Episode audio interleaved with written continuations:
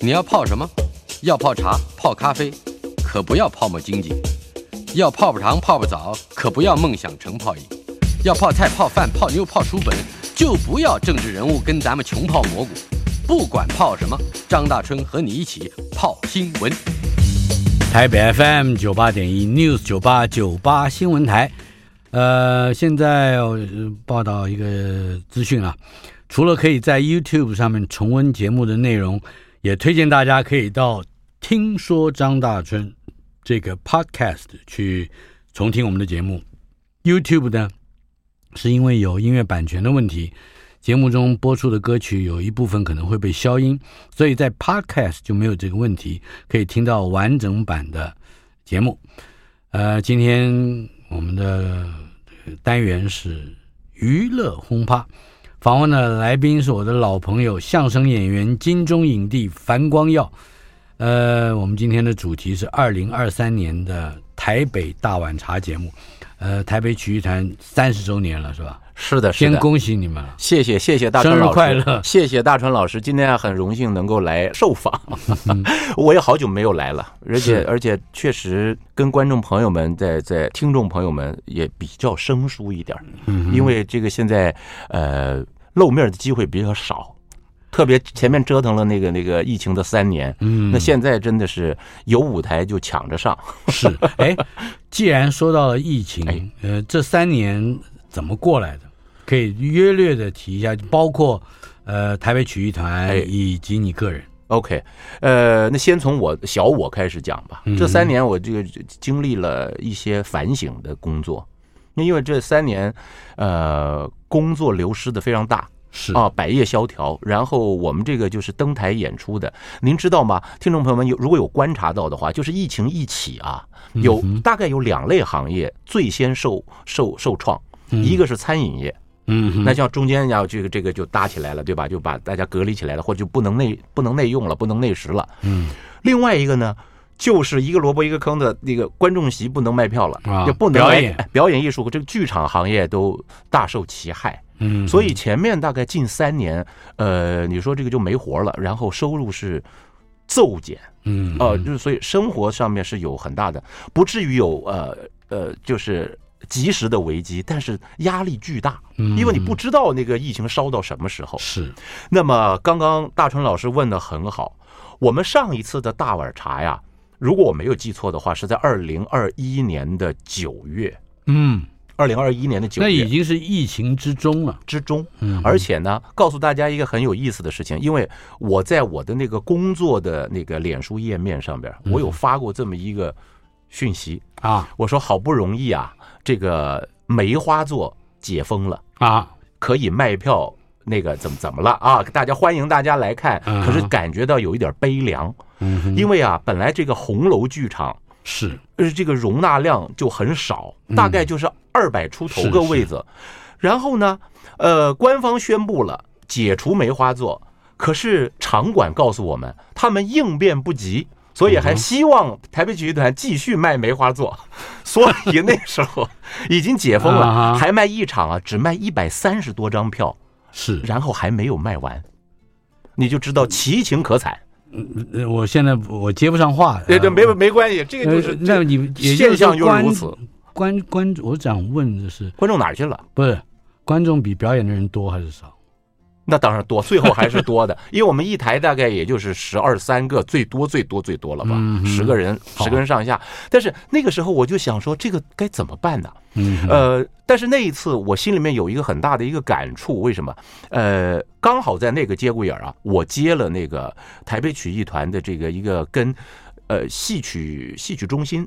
啊，传艺中心的一个这么一个一个传艺计划，是。我就是教这个团里面的年轻演员啊，啊一一段相声啊，一段相声这样这样子，然后刚好我们编排了一个挺挺不错的一个东西，我们就想，好不容易花了这么这么这么些个月才弄出一段这个传统东西，把它整理出来呀，有点新意，哇，要要要上台了，这个不上座怎么办呢？是，后来我们就想了。不上座，那咱们就贴了，就也得演呐，票也得卖啊。到时候台底下真的要像您说的，台上人比台下人多。以前我们年轻的时候也真的干过，也也没什么。不光是我们，北京德云社在没有出名的时候，也也是就是对台底下两三个观众他们照演是这样子的。所以这个我觉得没办法。当然，我们都希望说表演艺术市场可以呃回流，可以蓬勃。像当今现在此时此刻，我觉得市场是复苏了。啊，顺带也提一点，像我在像您刚刚说这三年怎么过的，没有工作的时候，我就自己就效法您了，做案头工作，哦，自己写剧本啊，创作创作，并且我还自己搞了一个小戏吧，就是就是舞台剧，四个人的戏，嗯哼，但是这个戏啊，一直推延推迟。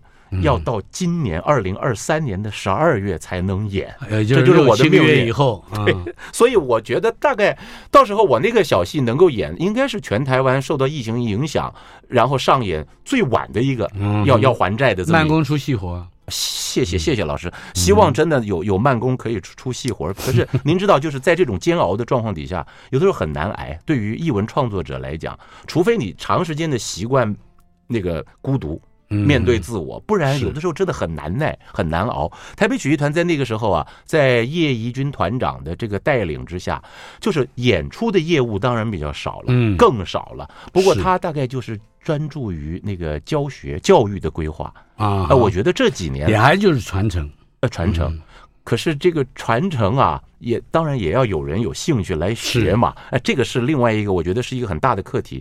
呃，包括表演艺术的教育。那么，如果您就单说曲艺或者说唱或叫做相声，相声比较具体。是。可是，在台湾有有一个这个就是跟教育有连接的现象，就是您知道，呃，各县市啊，中小学嗯有相声比赛哦，几十年了，到今天有相声比赛，这个不是挺好的吗？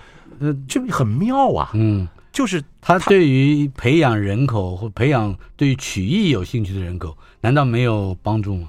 呃，我觉得要看比例，像比方说啊，这个常年下来，台北曲艺团接触到这些新兴学子们的家长，嗯，有一些这个父母亲他愿意让他的子弟去参加类似像这种国语文竞竞赛，是啊，这个这个相声比赛，那么他们就需要什么？需要有指导老师。嗯哼，多半的指导老师是学校里边的，但是您要知道，家境好一点的师长啊，他们会把孩子拉到这些什么团队啊，找我们这些演员呢，来练私功哦，来来来私授，就这是恶补，对，甚 甚至就是说啊，对不起啊，我这个。我希望我的这个言谈呢，都不要得罪或这个 引起大家的误会啊！真的是这样。为什么有些人求好心切？是求好心切，那他就说：“那这个老师啊，呃，这个学期我们我们这个孩子要参加这个比赛，那这个段子呀，能不能你出？你来你来你来操刀来写，给他们排，教他们怎么演，让他们上台。这个打包价您开个价，然后怎么怎么。”哦，我还告诉您，就是这十多年来，我就接过一次这种活，我基本上我我我是都是推诿啊，都是推诿。我觉得这个不太正常，也不太健康，所以我就推掉了。那么，呃，像台北曲艺团一个，但是我还是得您说说一句好话。您说您说，就是这个表示曲艺或者是相声，还是在某一种形式的激励之下受到了重视。说说的是，可是很妙的是啊，这一些这个参加相声比赛的孩子，有很多就是在他的学习过程当中，他就是在他的呃这个儿童啊求学的生活当中，就是添了这么一笔。好吧，就是饺子蘸酱油，哎，蘸蘸 蘸酱油啊，这个酱油的味儿，他们长大如果还能够清晰的记得，我觉得是可贵的。说不定他们就是往后翻他们自己，哎，就就是有这么一张奖状，勾一起这么呃勾起这么一个回忆，我觉得已经很难能可贵。因为毕竟他最后能够投身到这个行列里面的来，真的是太少太少了，是太少了。那但是我们团里面。有许多的家长啊，是因为孩子的参与啊，因为孩子的学习而跟这个团队呢，就结下了一个不解之缘。是，那有的时候还帮着当义工啊，啊，然后或者是他们自己家里面经营生意买卖做得好的企业，他们自己家里面还捐点钱赞助，赞助台北剧团演出办活动。是，所以这个东西是呃，我觉得是并不是在相声这个东西上，而是因为经由呃。表演的活动或者是教学，是人与人之间的一个连接，是人与人之间情感的延续。而且我也特别在浏览了，只是浏览你们的节目单，是是是，这这情况之下，名字都不认得，对不对？我我对我发觉一件事，你们把相声这两个字，嗯，扩大了，而且而且这个他就更清楚的把曲艺的范围推广了，是。这个跟教育是连接在一起的，也就是说我们在说传承的时候，不再只是。去背那些个传统的老段子是，而是把曲艺所能激发的某些，包括从幽默感的奠定，到知识到表演的艺术，通通结合起来。比如说你你京戏也唱，呃，我我就懂一点儿，你那电影也演，嗯嗯嗯，哎，相声也说，所以这它不是一个单元的，或者说一只是单一的这种嗯。记忆啊，嗯，这个我觉得会使得，呃，整个的演出包含更多让人愿意学习的动力。是，呃，但是，但是我我个人认为，这个这个课题可以分为几个方面来看。嗯，首先就是说，大家对于相声的认知是什么？嗯哼，我我我我这么讲，我这么一讲，老师可能会赞同吧？相声它是一个文化符号，变到现在在华人世界里面。嗯特别是在台湾，我觉得挺奇怪的啊。在台湾，台湾的现在的某一种社会氛围以及这个政治政治的这个氛围底下，有有许许多多跟这个母体中国有所牵连的这些文化项目，都会受到排斥或者说呃曲解。是相声当然如此，只是大家他因为他比较讨喜。所以大家不会拿他来开刀。嗯，我觉得目前观察到现在是这个样子。首先是我我怎么这么说呢？就是相声两个字啊，你你在路上跟人家聊起来，或呃有有什么什么吃饭啊，旁边认出你来了，哎，你是不是那个樊光耀？我说是啊。包括我们那前几天一块聚餐，也让你是谁谁谁谁谁谁？对，哎呀，我就听你们相声啊，如何如何。你碰到每一个人啊，都会说。就就就像大春老师啊，我我都我都看过你的书啊，什么？实际上这个很难说。他看过你的文章，可能就是在你的脸书上，或者是你你你你你骂人，对不对？被几句被截出来，是吧？那相声，相声这个词汇，如同什么呀？我觉得如同书法，如同麻将。嗯哼，就是你只要华人，你说你知不知道麻将啊？你懂不懂麻将？当然知道啊，会不会打？会打。他所谓的会打麻将。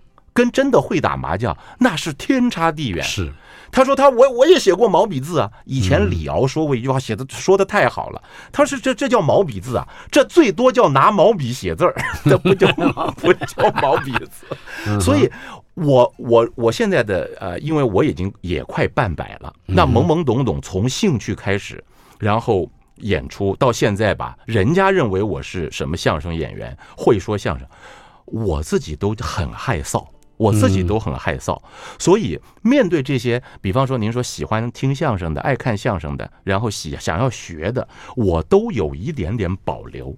可是对于大环境来讲，你希不希望、祝不祝福这个这个文化事业可以推展，或者相声这一门东西可以让更多的人，呃呃喜欢、接受呢？当然希望，当然希望。可是，就像您刚刚说的，这个传承啊，嗯我我觉得这个压力太太大太大了。说一个笑话，什么？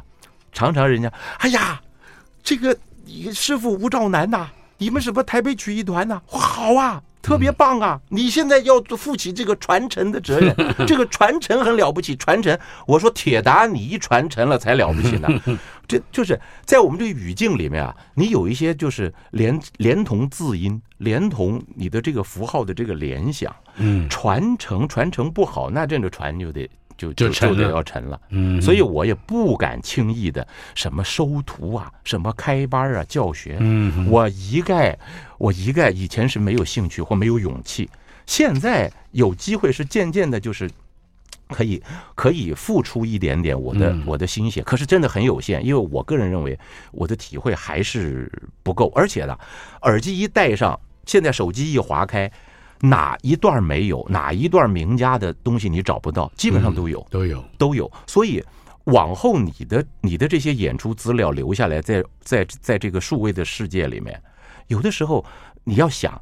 再久以后，人家拿出来说不定是当一个负面教材，是一个负面的比对，那你就这情何以堪呢？嗯啊，所以这个不过我倒觉得，呃，你个人的感慨或者是谦逊啊 是一回事，可是从这一次盛世经典五月十三、五月十四、五月二十、五月二十一这四天，嗯，六场是吧？嗯，这个演出我们待会儿会报一下这个剧目，我我整个看起来它。包含的内容啊，的确是什么都有，它还真不只是相声，是是的，呃，而且看起来你们也经过了一些统合和整理，是呃重新的组织，我觉得它是有一个比较庞大的企图在后面，是不是一个一般的演出？可以这么讲，可以这么讲。呃，虽然只有六场，但是我我看到了盛世经典以及。一时集萃，这是两个主题。两个主题。前一个礼拜叫盛世经典，偏向于传统；后一个礼拜艺是艺术的艺，时是时间的时。嗯，一时集萃，它也是一个整理。就是他的意思，一时之选，就是这个时间的时代表当今吧，这个时代的段目。就是说，呃，后边的那一场比较新颖一点啊哈。原先的呃，就是那个两个礼拜有一新，一旧一新。盛世经典感觉上是偏向传统活多一些。好，我们大概在这一段节目里面还有个四五分钟、五六分钟，您大致上为我们先介绍一下好盛世经典，好吗？我来看一下这个节目单啊，这里头有相声，嗯啊，盛世经典这个相声它有一段一开始叫什么啊？迷之接龙，嗯，迷之接龙，原来是一个老活叫十全十美，嗯啊，就是呃，比方说吧，呃，大家爱用成语，嗯，那这个。您您说一一个字，我们这个顶针续麻的，您说一个字，我就字头，我这个字头接字尾啊，接我的接接您的那个啊，大张大春炮新闻，嗯啊，这个文道有先后是后后后此薄彼啊，音同字不同没关系，这么接接接接到接到台北曲艺团哦啊，老活是接到十全十美。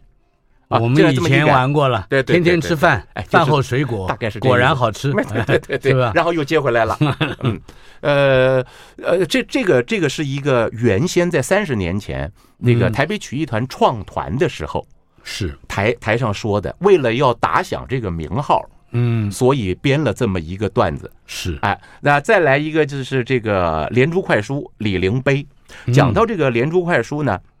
就是我必须要讲，因为我们这个叫曲艺团，对，曲艺应该要多种多样，但是在台湾现在啊，就是以前中原文化带过来的这些曲艺形式，哎，现在在台湾能够硕果仅存的很少了。不，但是我一看到李陵碑，我后面吓一跳，因为演出的人是朱锦荣，他他是京剧演员，而且是唱花脸。是的，是，他是我的恩师，以前的这个大鹏剧队的名角，后来是在国光、嗯、国光剧团，他这个担任导演啊、主演，然后他在那儿退休的。那因为现在在这个呃我们台湾的社会当中，确实能人较少，对于这个方面来讲，那他呢从小啊，因为跟师啊。他耳濡目染出身的嘛？啊，对对对，他是他就是大鹏大鹏剧校，他在当小花脸，就是不是应该是说小学生的时候，小学他就是登台了。对对对对对，那个时候还没有倒仓，是啊，您还看过？我还看过。哇，那早了去了。我当当时他是我的偶像哦，是吗？嗯，那我一定转告他，嗯，他一定会说你才是他的偶像。那像以前呢，跟戏戏曲界我们呃比较关关怀我们的一位老师，也是他的恩师，我的恩师啊，马元亮马叔，马元亮马叔他就会很多曲种。是什么八角鼓啊、京韵大鼓啊、西河大鼓，那都不在话下。所以呢，这个朱锦荣老师的这次的这个连珠快书，等于是我们弥补了一个唱的这个项目，因为真的太多的东西流失了，好不容易找到一个活化石，还能来唱一唱。连珠快书，对，再来一段相声是改行啊。侯宝林有个相声是改行或者是大改行。这个黄义豪啊，是我们这个中生代演员里面创作能力比较强的，他就是拿着这个老题目。然后来呃借古讽今一下，就说如果我们台北曲艺团大家都没活干了，是啊，这里面有几个演员改行可以干嘛？就干嘛去呢？哎，这个有意思啊！再来一个是快板书，快板书是由我们主板王子林文斌啊带着他的两个算是学生徒弟，真的是徒弟，因为台湾呢这个快板书在多年以前就是等等于是林文斌一个人推广教育起来。我跟林文斌还有一点渊源，是吧？当年我跟吴兴国编了一个戏，叫《水浒一零八》，一零八一零八，第一集就是就是上梁山的这一段，林文斌扮演了非常重要的串场的说书角，是是是是是。他就是个说书人了，是的，是的。然后后来啊，呃，因为文斌呢，就是后来接触的这个像您讲的当代传奇，以及这个像全民大的那个疯狂电视台，他也上去也是唱快板说书，也挺有意思的。那文斌老师他近年来身体比较不好，是。那他，但是他算是开枝散叶了。嗯，他教出来的这些徒弟啊，那个竹板打的都好，现在嘴里功夫都比他还好，是手上功夫不敢讲。但是确实，他在台湾的这个主板的这个推广上，他是起到了呃一定的贡献啊。再来，接下来，接下来就是樊光耀了。哎，我我我，本来这是相声，相声五坠子，嗯，五坠子。因为我说坠子有分那个文文坠子、武武坠子，就是在相声里面说说河南坠子啊，是唱这个武坠子很很接地啊，还唱这个坠坠子书，坠子熟，很很很有意思。那五坠子呢，就是连打带唱。哦，啊，连打带唱这个舞坠子，呃，是有肢体活动哦，肢体活动非常大。嗯、这个舞坠子可以感觉上这个形式可以推到什么呀？就是唐朝的那种参军戏，嗯，哎，一个一个是耍的，一个是被耍的，嗯、里边还一个是挨打的、嗯、这种感觉。那这个年轻人，我帮这个吴思伟先生量活，我我我站这个捧哏。吴思伟呢，嗯、这一段。是朱德刚，台北曲艺团的另一位台柱朱德刚教给他的。那朱德刚的这个五坠子是跟他的师傅天津的名家魏文亮先生学的啊，所以特别有意思。再再补充一下，吴思伟先生他现在啊是在戏曲学院念书，唱老生的哦，啊，快毕业了，还是非常年轻的，很年轻，很年轻的一个年轻胖子。访问的是。身材苗条的樊光耀老师，我们介绍的是台北曲艺团台北大碗茶三十周年的演出，五月十三到五月十四，五月二十到五月二十一，分别有六场演出。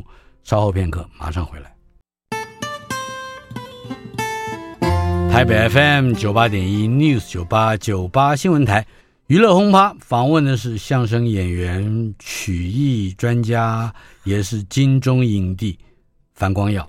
今天我们的主题：二零二三年台北大碗茶，也就是这个你们三十周年的一个台北曲艺团的一个，也算是一个一个盛会庆祝公演吧，一个盛会。对对对，好不容易挨了三十年。是，好不容易也挨过了这三年。是的，是的，是的。五月十三到五月十四是我们刚才介绍的传统片盛世经典，有许多的节目。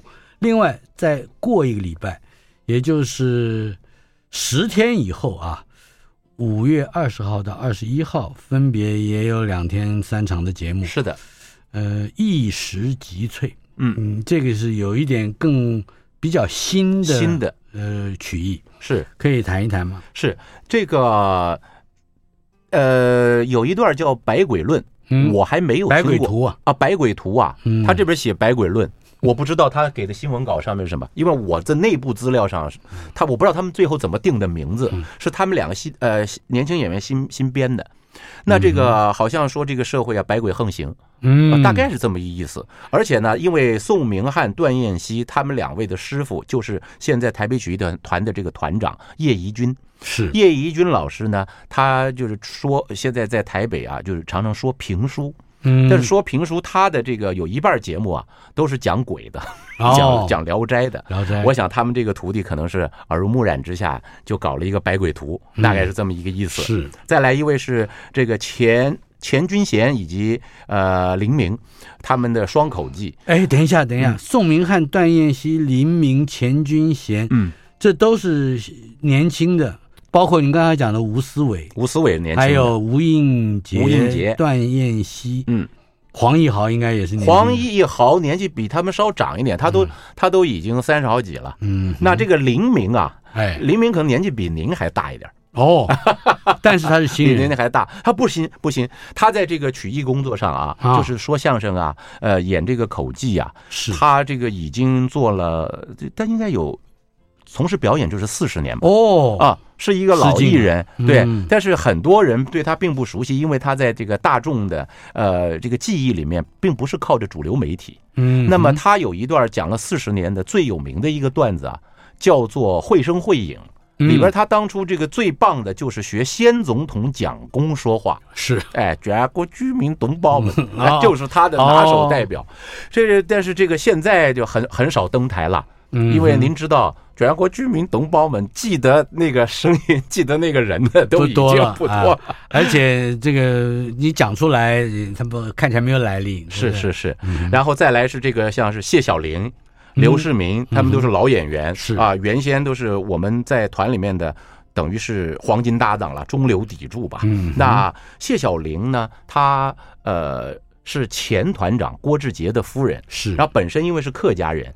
在客家电视台，先前，至少有超过十年的时间，还在推广所谓客家相声，嗯，就是把相声，他因为他自己的职务的关系，是。他有机会去在呃客家电视台里面呃推广相声形式，然后把很多的段子整理或者重新编写，但是用客语来讲，那啊，那么这次在台上的呢是并并不是客语。嗯，但还是说的普通话是。那讲这个声音钟是跟声音中声音钟打钟的时钟的钟啊。如果我没有记错的话呢，这段应该是是跟这个广播听广播节目有关系。声音钟，然后就是像是你听到了一个一首歌哪个声音，就就好像那个时钟敲到了哪个时代一样，它有一点时代意义。哦，这个还带点忆旧的，对对对对对，怀旧的风味。因为首先是这两位歌喉都很好。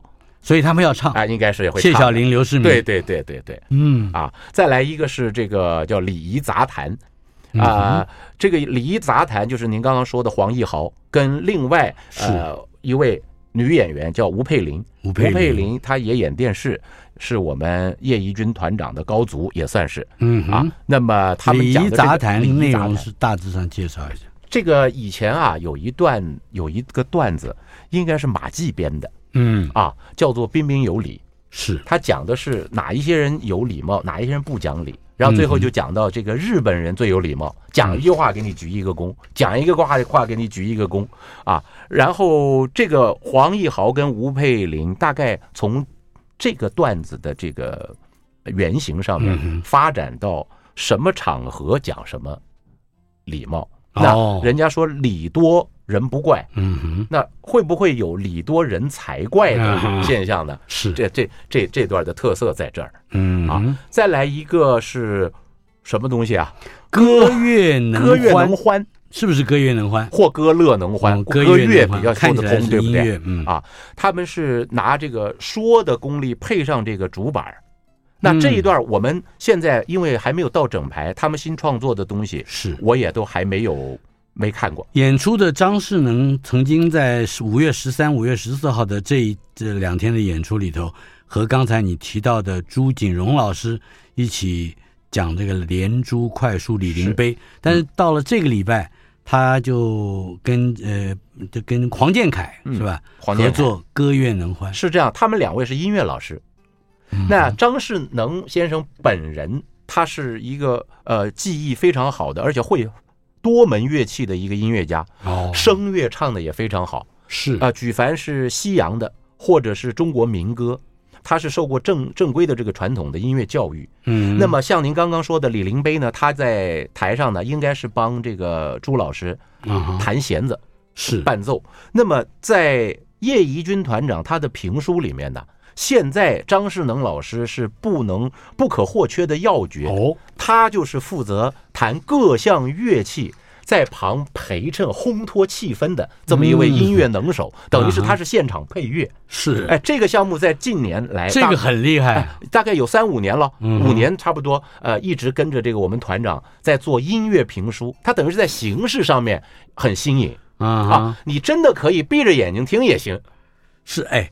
这就真需要能干的这个演奏的技巧，是是是，是不是？所以他他他他，比方啊，他可能一场里面，他一段评书里面，他会有琵琶，嗯，有小提琴，哦。啊，有口风琴，或者有一点点打击乐的伴奏在在里面，就是看他们那一天的呃编曲配器的配置是怎么样的。嗯，那，不但是透过炫技来表现他个人的才艺，同时也掌握或者是能够烘托说书的气氛。是的，是的。那在这个节目里面啊，就是里头有音乐，有快板，嗯，呃，可能还有这个，像您看看，它这个里边还有一个呃，叫做拟声。哦，所以他们就是刚刚拿乐器来模仿现实的，大概吧，大概是这样子。嗯、或者还有像刚刚说的那个钱君贤呐、林明二位老师，他们也会再再次登台献技，也说不定吧。不过你刚才前面曾经提到五月十三、十四的这第一个礼拜的盛世经典，嗯，是比较传统传统。但是我看传统的相声在第二个礼拜也不少，是吧？像百鬼图啊，啊啊啊。呃，还有谢小玲老师的声音中啊，还有礼仪杂谈呢，嗯，以及我们待会儿马上就要介绍的你和朱德刚的访英台，嗯，这都是相声形式。这个是相声，呃，等于是我们比较历年来的一些代表段目，因为我个人的代表段目有这么几段，最后在挑选的时候，我跟朱德刚说，那我们我们本来报了两段啊，一个就是那个五坠子，五坠子，但是因为报了那个五坠子，他呀。朱老板他这个当周的撞撞期，他没有办法来演，档期挪不过来了，所以我就跟着那个吴印呃那个那个谁啊吴思伟吴思伟。那这这一周的这个访英台，是我们也说了好久好久了这么一个段子。这个段子原先呢是北京的两位说唱名家啊，呃王千祥、李增瑞他们二位老师的一个呃经典段目，叫做小放牛。等一下，等一下，哎，访英台这三个字，很多年轻人也不见得知道。嗯，这个就是从《梁山伯与祝英台》的电影里面的一个折子出出现。没错，没错，就是李汉强大导演的《梁山伯与祝英台》里边的一首著名的曲子。我为你啊，这个那个是黄梅调嘛？对，梁山伯一心要把英台放啊，英台放啊，离了书房下山岗。下山岗，下山岗，哎，这个这么一段，呃，是是是这个段子的一个主轴，哎，说什么呀？说我是一个歌唱专家，我唱的最好的就是凌波阿姨教给我的访英台。啊，然后另外一个这是吹牛的啊！哎，对对对对，对啊，然后 然后这个另外一位演员朱德刚他不服气了，嗯，他说你就老唱这个访英台，你说你唱的多好，他也唱一首现代的这个流行歌曲好不好？我说好，那你随便唱，他就唱了一个，比方说。呃，来去来去，咱来去个土夏威夷，来去来去，咱别为台湾背刺去。啊，他们唱了，唱了我，我我说我歌唱的比他好，他说你你你这首歌你就唱不上来。我说怎么会呢？我再唱一遍给你听啊！来去来去，咱来去个土伊个夏威夷，来去来去，咱要为台湾背出去。他就不高兴了，说你这唱的什么玩意儿啊？哎，我说啊，你不管怎么样，你现在唱任何一首歌，我都可以用仿音台再把你唱出来啊！哎，这么一个段子。这个精彩，挺挺火爆的啊，挺火爆的，算算是我们两个搭搭档这么久以来的一个代表作之一吧。嗯哼，嗯、呃，我们稍后片刻，但我要先笑一笑，让我笑完了以后，我们再来进行下一段访问。台北 FM 九八点一 News 九八九八新闻台，今天我们的娱乐轰趴单元访问的是相声演员金钟影帝樊光耀，呃。今天的主题：二零二三年台北大碗茶，也就是台北曲艺团三十周年，呃，两个阶段的演出，报道一下演出的资讯。在五月十三号，也就是三天以后，以及五月十四号啊，礼拜六、礼拜天这两天，分别五月十三号是下午两点半以及晚上七点半，呃，礼拜天是下午两点半，一共有三场。盛世经典的这个内容，另外一时集萃是五月二十号跟五月二十一号也一样的，是礼拜六下午两点半跟晚上七点半，礼拜天是下午两点半，这样的两个阶段的三十周年纪念演出，呃，他的演出地点在西门红楼二楼剧场，购票网站不要忘了 OpenTix，OpenTix，OpenTix，一定要记得，现在就可以去下单了啊！哎，谢谢大家。嗯，这实话说，三十周年的演出啊，嗯，现在到了这个演出前三天，如果您又一划手机，一看这个系统上边还有存票，其实我们这个脸上也有一点那个，实在是有点无光，对不对？就是一个这个也算是一个老团体了，就是就是。台北曲艺团居然居然一眨眼到今天三十年了，三十而立了。我我我觉得真的有点不可思议。然后刚刚您又提到了一个，挨过前面三年不容易，挨过前面三年居然占了这三十周年就是十分之一了，这个时间就就这么去了。所以，呃呃，那个四月二十四号的时候开了一个记者会，团里面我在台上说了一些又是很多好像就不该说的话，因为我们常常参加什么。这个剧团三十周年，啊，就说，哎呀，这个三十周年真不容易啊！我们期待啊，这我们就迎接第二个三十周年，好不好？好，第二是这个，这常常的话术是，但是你想想看，真的能不能够有第二个三十年？嗯，或者我们在座的有好好好些个贵宾，还有没有嗯三十年呢？这这个都是一眨眼就过了，所以我们倒是呃下了台吧。心里面最最诚恳的一句话就是，多聚首，嗯啊，哪怕不能再演几年，或者往后不知道怎么样了，呃，这个情谊是非常可贵的。那毕竟我们前面还有过耕耘，是。不过不过在这里我就想说，我自己是因为我自己认为我说的不好，以及做的太少。嗯，我真的有一半的时间都没有在，比方说，呃，演你还有剧场的活，就是因为这样教书的活，就是因为这样子。所以，这也不能怪你不专心，因为这个社会啊，嗯，在呃诉求于演艺人员的各种表现的时候，相声是其中的一环，曲艺是其中比相声更稍微广泛一点的一环，但是还有更大的好几环。我正想要借着这个机会来说说，呃，台台湾最近也出现了，我相信是跟着北京的风潮而出现的。嗯哼。就是 stand up comedian，这当然是从美国引进的这个单口相声，是，呃，是讽刺时事，这个讽刺人物，是，呃，建立一个谈笑之间的新典故，嗯，呃，这里面还包括了 roast，就是言上的形式，是。是是，呃，像现在很红的伯恩夜夜秀，是，在北京就是李诞的那一批，是是是。那哎，那这是这个对传统的相声或者说曲艺的表演者来说，也是一个刺激，也是一个哎，也是一个竞争哈。嗯，那你们怎么看这样的环境？呃，因为在现在的多元化社会里面，特别是在台湾，我觉得是在对于各项艺术活动，呃，那真的是一块宝地，就是基本上没人管你。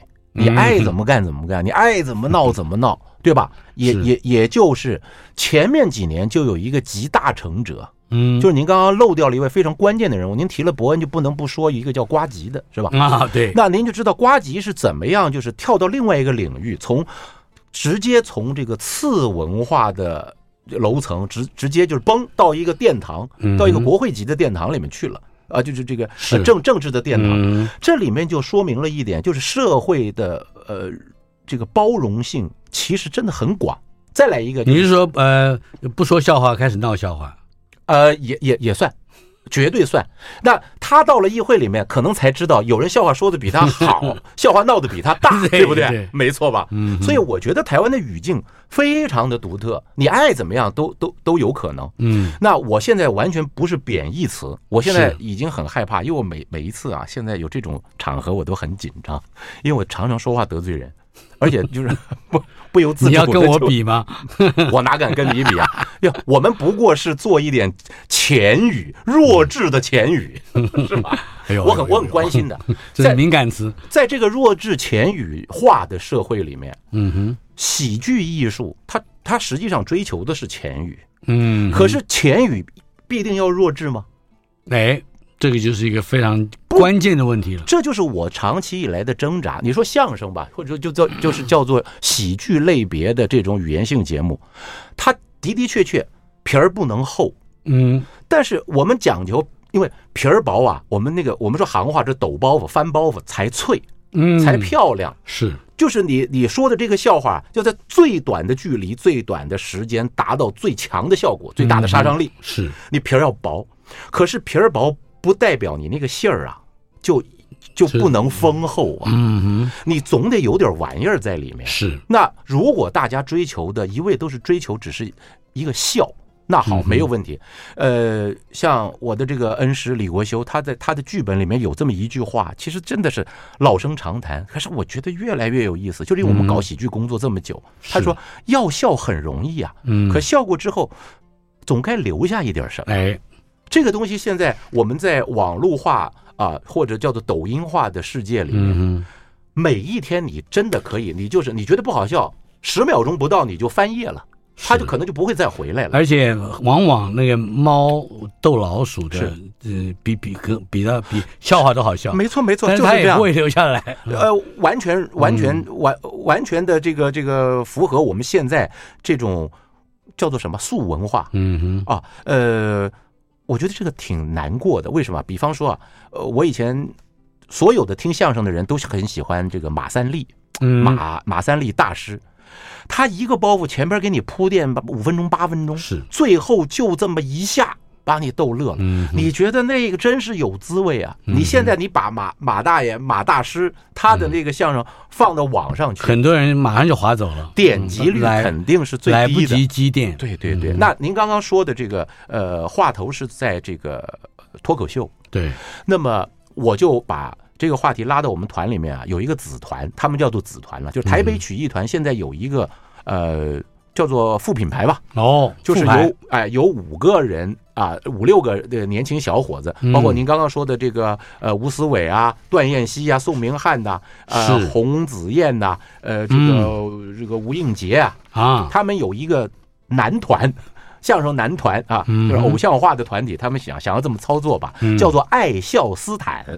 嗯哼，爱笑斯坦，他们就是这几个年轻人，他们就是自己创作时代的相声，是，然后希望能够被更多人听见，更多人接受。嗯，然而问题来了，他们现在要碰到的最大面临的这个，比方说是挑战，或者是敌对势力，同行相相争嘛，就是同一批，就是搞喜剧或搞笑艺人呢，嗯哼，或者是这个什么呃。脱口秀俱乐部里面的那些笑星啊，那些演员，因为观众他在划手机或者是在这个媒体上面，他看到的东西，他要求的是效果，欢笑的笑，嗯，他就你觉得相声好笑，他说脱口秀很厉害，他就会把你们放在一块儿比，嗯，但是如果稍微有一点点呃听得多一点的，有程度一点点的听众，他会知道香肠不应该拿去比鸡腿。嗯，但是每一个人的审美或每个人的口味，这个是。就只能诉诸于这个主观呢。他们现在面临的就是，人家第一时间就把会会说你们相声不好笑啊，嗯，或者说铺垫的时间太长太长了呀，嗯。那您想，常常啊，包括郭德纲的相声，他都被截取一分钟甚至几十秒放在一个抖音上，是大家只看那个包袱，他前边那个怎么铺垫的。嗯，不明就里的没没没头没尾的，大家也觉得乐，这我不知道为什么。